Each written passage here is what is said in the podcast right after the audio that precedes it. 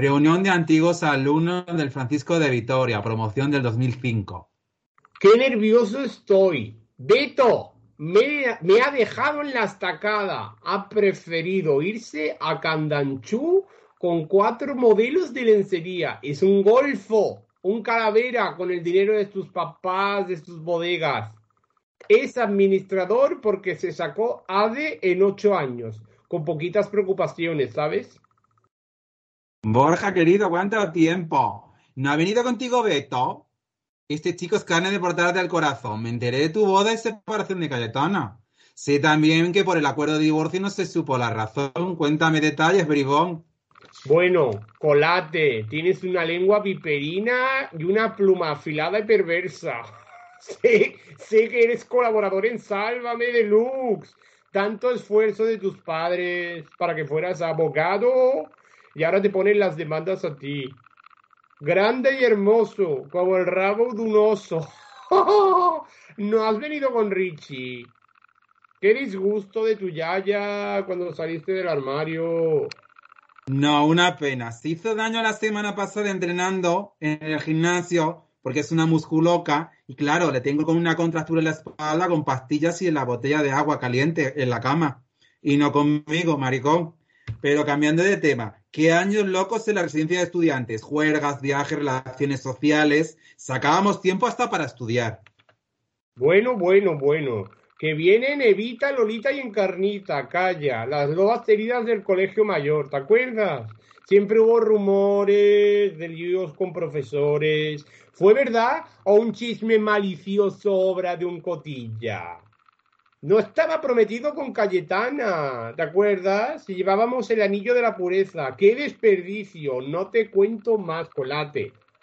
Sí, fui yo. Evita iba detrás de Feliciano, ese dios griego. Era macho, muy macho. La muy víbora me lo levantó y se casó con él. Ahora ella es una bicho operadísima. Y él se fue con una amiga de su hija, Amparito. Quien se pica a Jojome, lagarta. Por cierto, qué paquete hoy tiene tu amigo Beto. Hoy Tus amantes despertaban con gemidos y jadeos a los residentes del colegio. Qué, qué escándalo, por favor. Oy, oy, oy, además de verdad, Beto, Beto es el Beto, es el hombre, la leyenda viva. Anda, vamos a hablar con Bertín y dejemos los cotilleos un rato. Está Calvete y Pazón, Panzón, ¿eh? El mamoncete. Ay. Ay, creo que también es de los míos. A ver si que tenemos una relación abierta mi Rich y yo, pero nos queremos mucho. Vamos, Bueno. dame el brazo. ¿Tú sabes la- lo que podemos hacer ahora? Las ganas que me han dado de ver después de todos estos cotilleos. Me ¿En el recuerda. hotel? Sí, sí, me recuerda que vayamos a, a- a la película aquella que fuimos a ver todos con Beto, la de Beautiful Girls. ¿Te acuerdas? Ay, yo me identificaba con Natalie Portman, tan jovencita e inocente, enamorada de un hombre mayor. Ay, Feliciano. Bueno, bueno. ¿Cómo bueno. se estropea? Que como, ay, ay, ay, está con una niña de veintipocos años, no tengo nada que hacer, Feliciano. Bueno, a mí me gustaba Rocío O'Donnell, así que mira, vamos a recordar aquellos años viendo la película. Ala, dale al play, Michael. Willy Conway ha vuelto a casa. ¡Eh! ¿Recuerdas a El McPherson? Hola, él. Willy.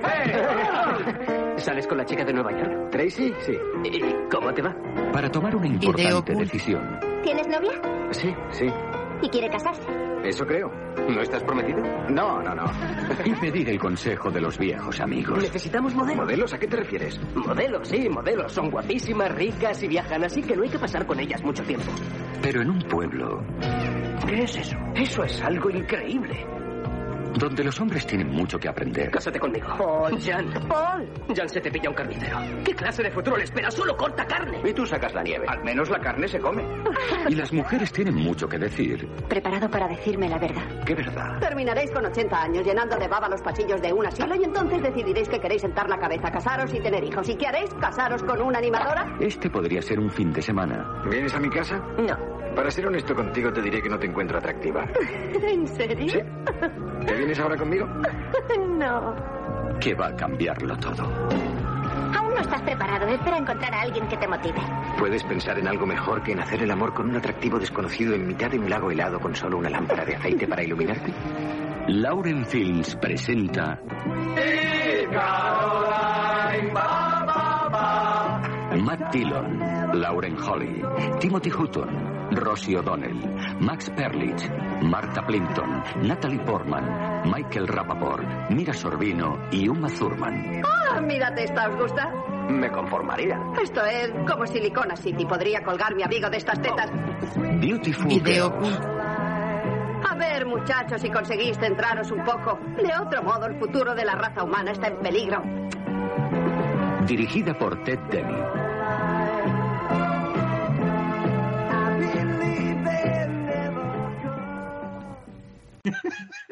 Bueno, bueno, bueno, Nico. O sea, Parecía que teníamos un polvorón en la Es- boca. te, te- te- te superas con, con los guiones, ¿eh? O sea, amigos guionistas de España, que escuchéis este pequeño podcast, esta sección de Butaca y Butacón disparatado treintañero, tienen ustedes a un guionista en potencia del humor, de la intriga, del thriller, del terror, de todos los géneros habidos y por haber, en las manos de Nicolás Garrido Machuca. Qué genialidad acabas de crear, ¿eh? Qué En genialidad. Amares para siempre no, no me valoran, no me valoran. Tenemos que ir de, de extras comiendo croquetas, nos vamos con el Sebas y luego ya. eh, Hostia, tengo que felicitarle el año, ¿eh, tío? Nico, ahora que lo has dicho, tengo que mandarle un mensaje que todavía no le a Sebastián Fernández. O sea que le mando un abrazo desde aquí enorme, que, que es maravilloso. Bueno, Nico, la verdad que has abierto la caja de, de Pandora, De Pandora. mejor dicho, para hablar de, oye, de una película que no recordaba, la vi en su día, ha llovido ya bastante de, de la película de la que vamos a hablar, Beautiful Girls, del año 1996. Y, y oye, qué película más entrañable, más coral, ¿Mm? una historia coral, pero sobre todo que te deja con buen gusto en el cuerpo, Nico. Sí, porque es, a ver, eh, la típica crisis de los 30, que puede ser de los 40, de los 50, de, ay, ¿qué hago con mi vida?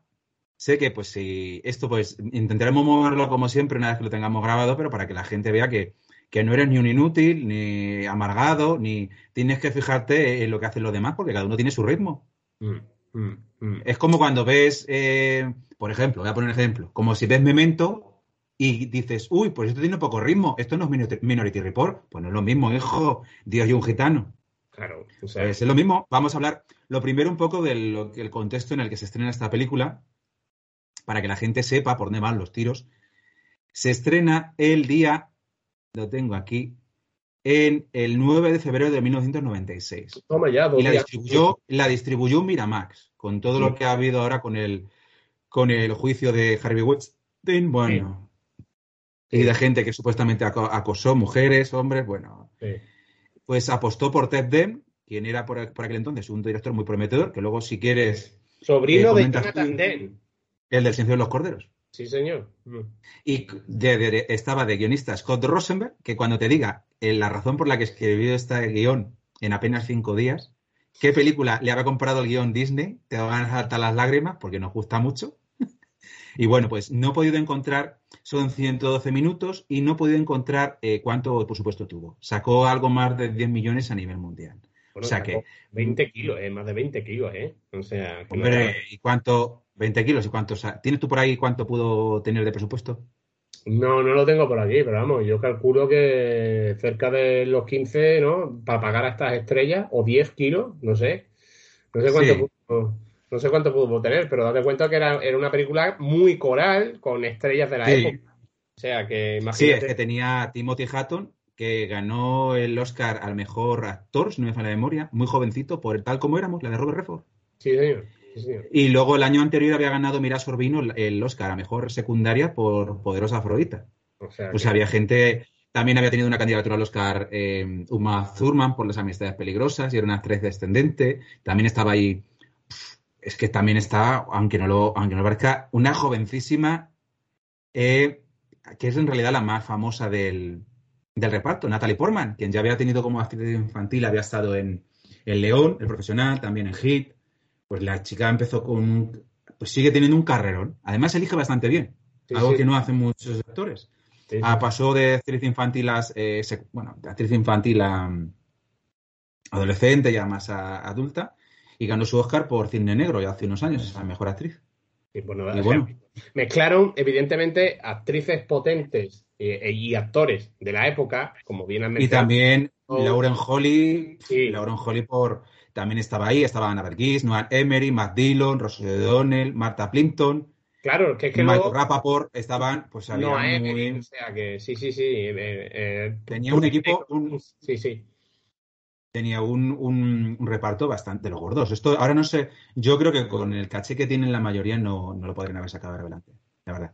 Y bueno, eh, ese año, en el 96, eh, la película no llega a España hasta el, octubre, hasta el mes de octubre de ese mismo año. O sea, tela marinera, lo que tardó en llegar. Lo tengo aquí, justamente la estrena en España. Lo tengo aquí. Pues eh, disculpas para la gente porque nosotros manejamos muchos datos y a veces que, que tela marinera. Esta película se estrenó en España el 9 de octubre, o sea, de, de- de- menos mal, en el mismo año. O sea, eh, de un mes de la resaca de los Oscars en febrero a octubre, que se, Sí. está ahí perdido un poco, sí. y dijeron, pues, ah, pues no sé con qué. un mes después de que se estrenara el Festival de San Sebastián. Porque, Ah, bueno, también. porque está ganó el, el premio en el Festival de San Sebastián a- en- al mejor guion en 1996. O sea que un mes antes eh, pasó por Ya, ya, pues se encontraría en España salida. La verdad. Eh, para que la gente sepa por dónde van los tiros este año, las más taquilleras fueron Independence Day, Twister, Misión Imposible, Jerry Maguire, Ramson, o sea, Rescate, la de Mel Gibson, 101 Dálmatas, La Roca, El Profesor Chiflado, Una Jaula de Grillos, Tiempo para Matar, o sea, tela marinera, eso a nivel mundial. Mm. Y en Estados Unidos solo, Independence Day, Twister, Misión Imposible, La Roca, Profesor Chiflado, Rescate, La- Una Jola de Grillos, Tiempo para Matar, Cientón Dálmates, El Club de las Primeras Esposas, Eraser, Phenomenon. O sea, esta peli, pues, es la típica que Miramax vendería los lot, el lot, en un lote para, en televisión y, pues, oye, es más, bastante más recordada con el paso de los años. Sí, Yo la recuerdo. es una película entrañable que toca temas muy sociales, muy de la calle, ¿sabes? En reuniones de colegas. Es una película para disfrutar de temas de- del día a día, ¿no? De, de líos de pareja, la, la amistad, eh, la fortaleza, las debilidades de toda relación. O sea que está muy bien. Sí, aparte, mira, antes de meternos en harina, eh, Ted Den, como director, rodó, por ejemplo, el, el videoclip de, de, Streets, de of Philadelphia, de Bruce Springsteen. Sí. Beautiful Girls era su segunda película. La primera, esto era Esto no es un secuestro. Luego hizo, y luego tele, claro, Historias del Metro, Gun, el- un especial de televisión de Dennis Leary. Condenados a fugarse, la de Eddie Murphy y Oh. Martin Lawrence. Ojo, ojo, ¿eh? Fue el mismo año de, de la de Bowfinger, el pícaro. Claro, luego también Blow, la de peli esta que sacó con Johnny Depp y Penelope Cruz. Una Sí. década bajo la influencia, que esa es del 2003. Y no sé ahora en qué está metido. Lleva, está en pelín desaparecido. Desde. Bueno, eh, posiblemente esté dedicado. Bueno, tiene, aquí otra en su haber, eh, que era Código de Lealtad, otra típica de, de Sundance. Ah, coño, joder, que murió en el 2002. No, no, no, el, pobre, el pobre hombre no, no va a seguir haciendo cosas, claro. O sea, en 2002 murió. Joder, qué cagada más gorda. Pues sí, a ver, eh, tuvo en el 13 de enero del 2002, cele- jugando un partido de famosetes, le tuvo un colapso y le dio un ataque al corazón, que podría haber sido relacionado con el consumo de cocaína, que lo encontraron durante la autopsia. Le cremaron y le dieron las, eh, y le dieron las erizas a la familia. O sea, perdimos perdón por esta cagada, menos mal que somos muy apañados y estamos sobre al quite. Pero, o sea, tanto Jonathan Demme como Ted Demme, joder, qué final. Madre mía, el tío y el sobrino. Pobre hombre. Bueno, pero hablemos de la película, que es lo bonito de esta historia, en la que yo creo que están muy, muy bien todos los intérpretes. Hay unos diálogos bastante eh, eh, ligeritos, eh, am- amenos, ácidos. Mm, Para mí, mi personaje favorito de la película es Rosie O'Donnell. Eh, creo que se come por completo al resto de- del elenco en los momentos que Sí. ella es la más brillante de todos. Y así por destacar, mm, Matt Dillon. Está muy bien, la verdad. Hombre, es que. Sí, Matt Dillon, hombre, es que es el. eh, el que es el. El que lleva una vida más sencilla, porque había sido una estrella del fútbol americano en el, Estados, en el instituto, y luego él tiene su negocio con su quitanieves, un tío sencillo, van bien, Y, y, los, y el, el, claro, el, el, que empieza todo es el personaje de Timothy Hutton, Willy, que es el que tiene una vida más, joder, que es un pianista en Nueva York y se y tiene una crisis con la novia, si no me falla la memoria, y es porque lo que vuelve. Y todos están obsesionados, a, a, a pesar de estar con, más o menos emparejados, con las mujeres. Y, y claro, el, el, personaje de, de, de Timothy Hutton se encuentra a Andera, que es eh, Uma Thurman, que es la prima de Stanley, y él tiene sus dudas, pero que no. Aquí, sin destripar nada, más o menos todos tienen una eh, un final feliz, cierran todas las tramas, la verdad. Uh -huh. Además que sí, que, pues que lo tienes ahí, en, tienen todo su espacio, que eso tiene muchísimo mérito en el guion.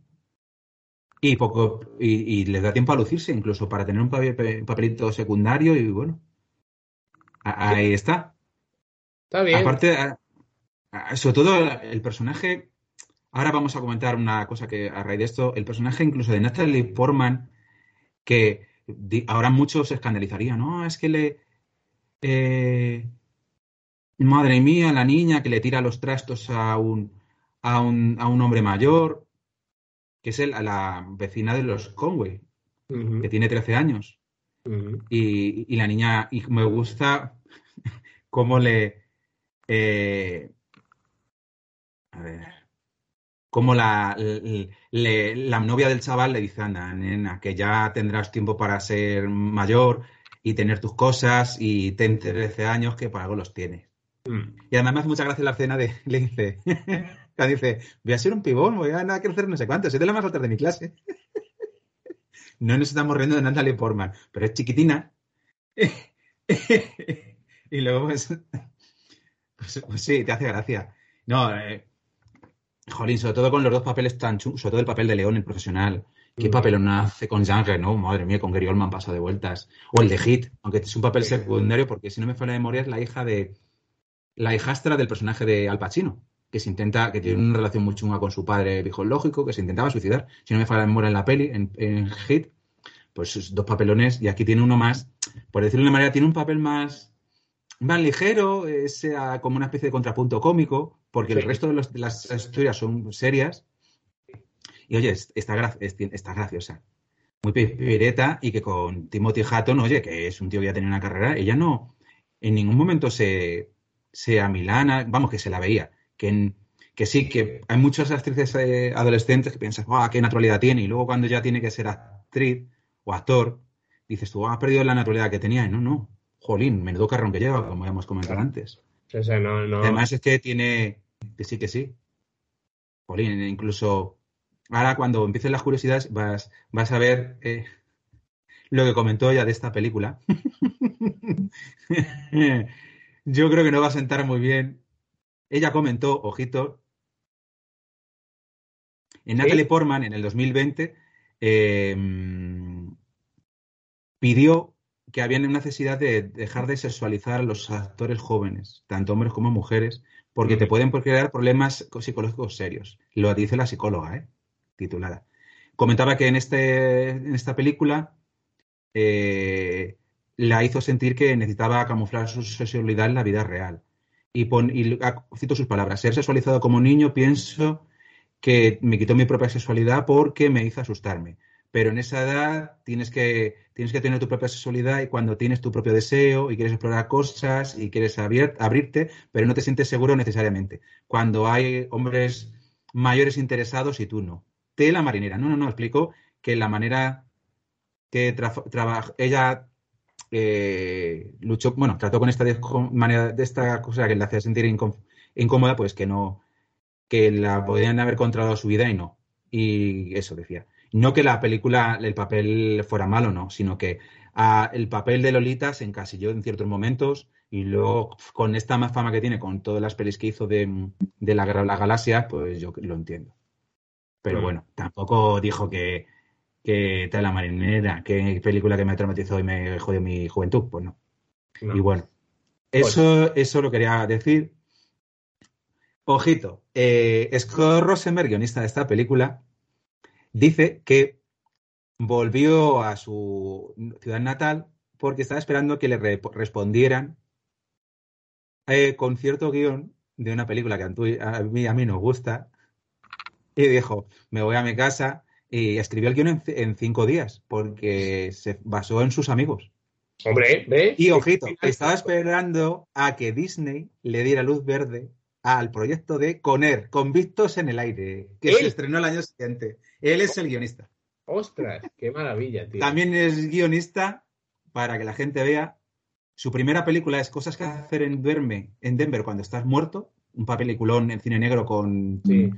Andy García de Prota, con Air, Disturbing Behavior, que este no sé cuál es. Esta película que sale en Jane Marsden, Katie Holmes y Nico Stoll del 98, alta- la adaptación de Alta Fidelidad con John Cusack, eh, Gone in 60 Seconds, el peliculón de los coches con Nicolas Cage, Eh, 60 segundos. Marav- Maravillosa. Sí. Bueno, Impos- tiene, tiene Impostor, la de Canguro, Canguro Jack. Canguro Jack. Sí, sí. Sí, y es el guionista de las dos últimas pelis de Jumanji, entre Vale, otras cosas. Y también es el guionista de Venom. Comportamiento perturbado, es la que tú decías, que no sabías Sí. cuál era. Esa. Sí, y luego también, pues él también ha sido lo que llaman en Script Doctor. Eh, él revisó de, de un momento eh, el guion de Armagedón, de la hija del general. Eh, oh, una muy mala de, de Tom Travolta, que es Domestic Disturbance, que no sé ahora mismo. También de Spider-Man, la del 2002. Eh, Runaway Jury, una de Juicios con John Cusack también. Pain and Gain, o la de los ah, malotes puestos de anabolizantes de Michael Dolor y, dolor y dinero, tío. Es Ganó maravilloso. dinero. Él hizo una revisión de esa película, del guion, y de otra que se llama Christie, que no sé de qué, cuál es, que es. Pero bueno, él, pues lo típico que te llaman y no vas a decir que no. Claro, Pero sí, sí, eh, tiene, tiene su gracia. Incluso eh, estuvo detrás de la adaptación de alta fidelidad como serie, como productor ejecutivo, la que funcionó nada, con Zoe Kravitz de protagonista, que no.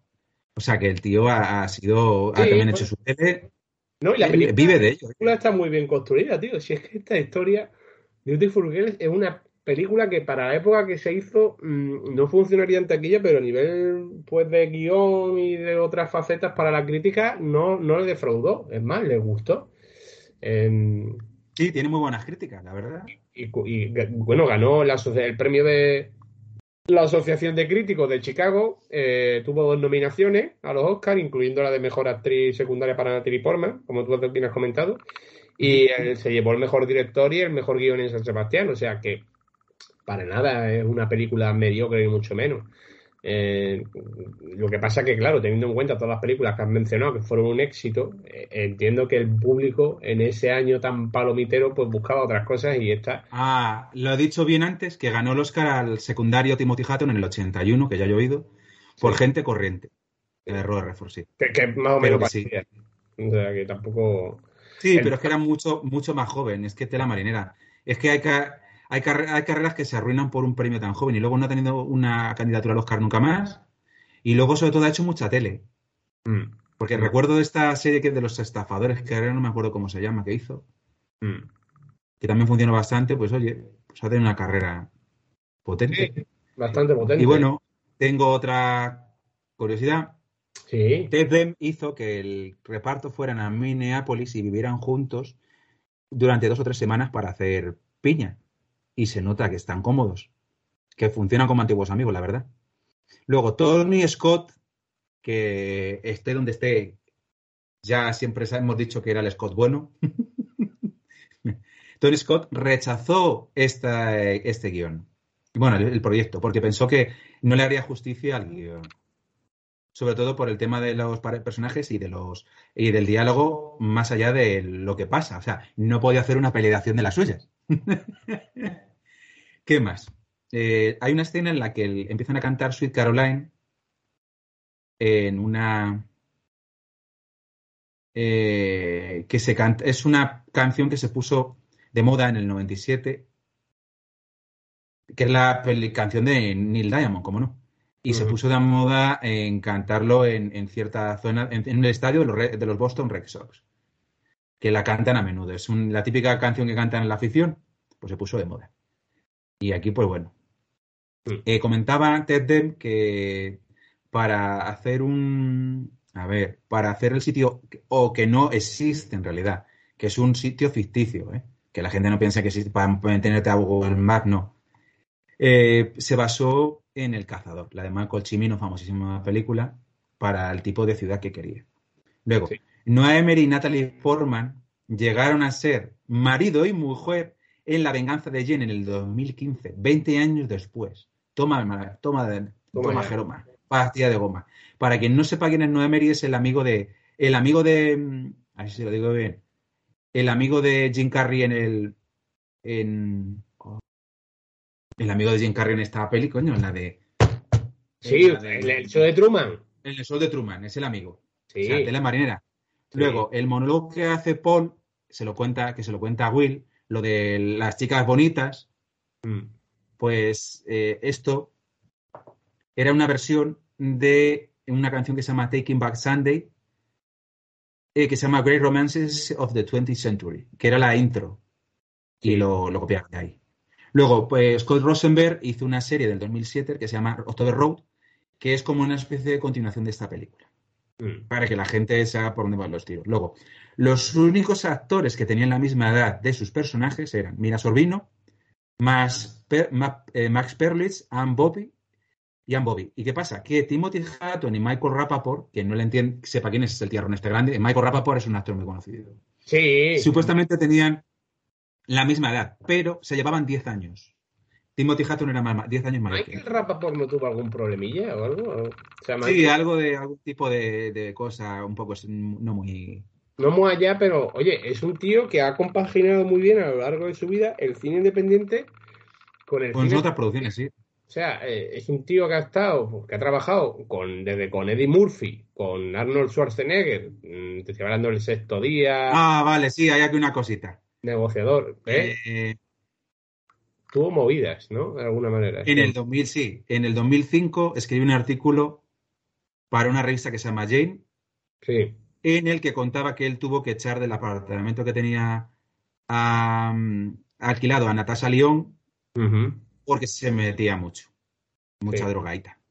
Y eso comentaba. Claro. Mm. Y que eh, luego se reconciliaron, pero bueno. Eh, luego, en el 2018, Sí, en un sí. vuelo de American Lines de Houston a Los Ángeles, él paró a otro, perso- a otro pasajero de la intención que tenía de abrir una, una puerta de emergencia. O sea que fue un, un- un héroe el tío. Hombre, ¿Qué pasó? También ha tenido un problemita. En- le arrestaron el 18 de mayo del 97 por ¿Ves? acosar a su exnovia Lily Taylor Eso, eso, eso con sí. dos cargos de. eh, pues sí, y le. Bueno, sí, con un par de cargos de, de- de- de acoso. Y le llegaron a declarar culpable en la Corte Suprema de Nueva York y la dieron una orden de protección a, a Lily Taylor. Sí. Y luego le hicieron mandar ir a, a un, a un curso. Pero que es un, tío, de- es un tío que ha trabajado mm, hasta con Woody Allen. Sí, sigue trabajando. Sí, sí, que es un tío que. Sí, no, tra- ha trabajado mucho, tanto en el cine como televisión. Y ya está. Y, eh, ah, salí- ah, salía en la de Only Murders in the Building, en la serie esta de Steve Martin Sí, sí, y sí. Martin Short. Es el, el, el- con el- el detective, sí. para que la gente vea que sí, que sí. Pero bueno, sí, han tenido. Mira, Sorbino luego no tiene una carrera muy allá, después de ganar el Oscar. Ella echó la culpa a Harvey Weinstein por hacerle la puñeta, incluso de haberla vetado para, tanto a ella como a Ashley Judd, de haber hecho, hecho audiciones para El Señor de los Anillos. Mm. Que sí, que le hizo la puñeta porque rechazó sus avances sexuales. O sea, tela marinera. Madre mía. Claro. Pero bueno, luego, en otras curiosidades, a Ben Stiller, a Ben Stiller le ofrecieron dirigir y haciendo uno de los papeles. Mm. No sé qué papel le hubiesen dado. Y a pesar de que le gustó el guion, no, no quería dirigirla y lo rechazó. Luego, eh, Matt Dillon dice que está viendo otra vez eh, Hombre rico, hombre pobre y menciona que no hay ningún villano que dé más miedo que Falconetti. que aquí en España esta, serie se hizo muy famosa. Y claro, que luego llegó a estar en dos películas con uno de los protagonistas de la serie, con William Smith, tanto en Rebeldes del año 83 como La Ley de la Calle, también del 83. En ambas era el antagonista. Las dos proyectos color de Coppola. Lauren Holly se la ve que es pelirroja en la peli, pero en algunos eh, carteles de la película se la veía rubia, que es un poco extraño. Luego, estaba terminando Lauren Holly eh, su contrato de cuatro años con una famosa serie que hizo Picket Fences. Y luego, eh, el personaje de Gina abre una penthouse, una revista de contenido erótico, y critica eh, la manera poco realista de, en la que sacan estas por revistas a las mujeres. Y resulta que la que está en el cartel del, del póster desplegable es Lynn Turner de marzo del 95. O sea. Eh, otra, cuando Uma Thurman se va de una del sitio donde van a patin- va a patinar con el personaje de Timothy Hatton, cuando eh, sale por la puerta se da un golpe en la cabeza. Que aquí la gente no sabe que esta mujer, bueno, yo creo que sí, que es alta de narices. Es altísima, mide más de 1,80. O sea que es normal, no, no estuvo ahí ágil y se dio el golpe y, y lo dejaron en la peli. Dijeron, queda muy, queda muy natural. Tremendo, Otro, tío. contó, Leslie, contó, Leslie, contó Leslie Mann, la actriz, que llegó a hacer una audición para un papel en esta película cuando James L. Brooks estaba interesado en dirigirla. O sea que es, tiene tela, o sea, una leyenda viva como James L. Brooks en su momento. Mm. Pero sí. Luego, eh, se usaron eh, fotos en la- con los personajes de Timothy Hutton y Lauren Holly en una escena juntas, juntos. Sin embargo, ellos no llegan a compartir escena en la película. Y luego, por ejemplo, que lo tengo aquí. Eh, Ted es el que le dijo a Timothy Hutton a, traición, sin avisar a la chica, dale un besito en la mejilla y, y ella la pilló de... re- sí, para que saliera la reacción natural. Y fue muy espontánea cuando se pone... "Uy". y otra, eh, al final de la película, el personaje de Michael Pap- Rapaport Paul le dice a, a Marty que eres la Lolita del, del vecindario. Casualmente, el año, en el 94, había hecho de Lolita en el profesional, en León. Y bueno, no tengo mucho más que añadir. ¿Tienes tú alguna más cosilla así importante? No, nada, la verdad es que yo de curiosidad de la película, nada, yo me he metido un buen regusto. Lo que estoy leyendo ahora mismo, Nico, y lo comentamos así para el que lo quiera escuchar, es la polémica que ha habido con la tercera parte de, de la saga Ocho apellidos vascos, Ocho apellidos catalanes Ole. y ahora Ocho apellidos catalanes, Ocho apellidos marroquíes, porque es que por lo visto esta película se llamaba Casi Familia, con guion Efectivamente. de Diego San José, y Diego San José acaba de afirmar que ya no es mi guion, que es el coautor del argumento inicial de la comedia Casi Familia y que Telecinco, eh, la productora Telecinco Cinema, la han convertido en ocho apellidos marroquí junto a Universal Pictures. O sea que está Que le pagaron y hizo así luego.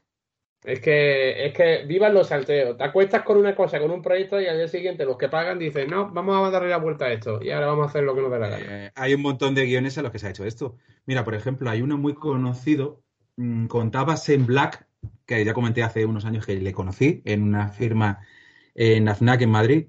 Lo contó en la charla que dio que su mejor guion para él era el de el de El último Boy Scout, en el que se quitó toda la trama secundaria del, del matrimonio del protagonista, de Bruce Willis con su señora, que le hacía infiel y demás, todo eso se quitó prácticamente. Y aparte, a- le hicieron mucho la puñeta cuando le compró la productora a el, la segun- el guion de la segunda parte de Arma Letal y no les gustó porque él en ese guion mataba a Riggs.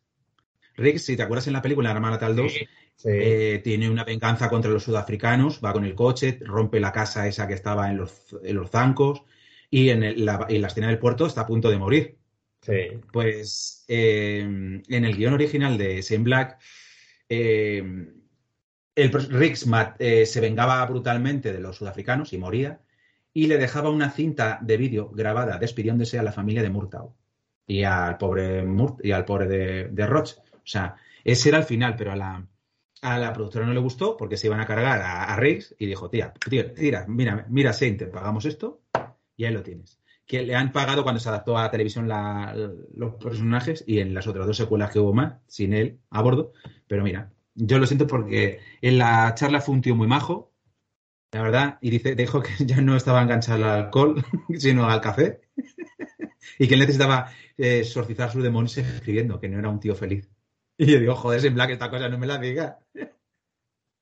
Pero sí, En fin. para que veas. Bueno, Nico, los deberes de la semana que viene, ¿qué nos toca ver y analizar? Eh, vamos a, bueno, desde aquí, sé que lo va a escuchar. Señor Álvaro Lamela, te dedicamos el programa, porque hablamos de esta peli en su momento. Y vamos a hablar también de otra peli que nos moló, que me la recomendó él, eh, Juliet Desnuda, que es muy cercana en el tiempo, es de hace unos años. Ostras, Con Juliet. Ethan, con Ethan Hawke y, si no me falla la memoria, ay, ¿cómo se llama esta actriz? Sí, señor. Bueno, es de 2018 y no es una mala película, ¿eh, Nico. Está, No, no, no, es una comedia romántica muy chula.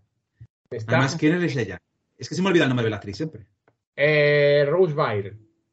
Rose Byrne, sí, que ha hecho mucho, tanto drama como, como comedia. Pues en esta eh, sale con Ethan Hawke y para dejar un poquito ahí, pues resulta que Tucker Crow, el personaje de Ethan Hawke, es un típico cantautor independiente y resulta que el, el novio del personaje de, de Rose Byrne, Chris O'Dowd, está obsesionado con él y tiene hasta una página web y... y- No, no, no está mal esta película, ¿eh? No está mal esta película. De hecho, está no- basada en una historia original de Nick Hornby, el autor de Alta Fidelidad y Un niño grande y muchas más películas. Sí, sí. Y la peli pasó un poquitín desapercibida, pero muy, muy, muy divertida. A mí me gustó. De hecho, creo recordar que esta película hizo la crítica nuestro compañero Eduardo Bernal. Y Creo que sí. creo, eh, si la tenemos en la base de datos, pasa que la nueva web no nos aparece ahora. Pero bueno, y le gustó, ¿eh? O sea que no, no está No, esta peli, además, la selección de, las canciones, como pasa también en esta, está muy bien. Claro. Y bueno, pasó bastante desapercibida y pues bueno, está bien. Eh, me alegro de que no hayan decidido hacer una serie de televisión, porque que tanto las adaptaciones de Nick Horby a la tele como Un niño grande, como también con la que he dicho de, de alta fidelidad, no han funcionado. Mm. Que tomar el punto de partida para hacer una serie, alargarlo necesariamente, pues no me parece bien. Y en esta, pues a saber, merece la pena verla, es fácil de encontrar. La en- vi en, tanto en DVD como en Blu-ray, cuando la busqué. Y pasas una, una tarde agradable, la típica comedia romántica, pues así, graciosilla. Que nadie espere un cuatro bodas y un funeral o algo parecido, ni un Love Actually, ni nada de ese estilo. Es un poquito más amarga y además mola, porque ella es también con el tema de, eh, como pasa en esta película de la que hemos Sí. hablado, de que ella tiene una relación un poco jodida con el novio, porque es un gilipollas y no quiere comprometerse y tener chiquillos. Y está obsesionado con un, can- con un cantautor independiente. es que os va- se va a identificar mucha gente con el típico fan total de algo que ya llega el momento de que da hasta grima. Es ahí. Y está muy simpática. Y poco más que añadir. Pues nada más, que la semana que viene estaremos aquí con Julieta al desnudo y que, Nico, que pases un feliz fin de semana, amigo. Igualmente. Venga, hasta luego.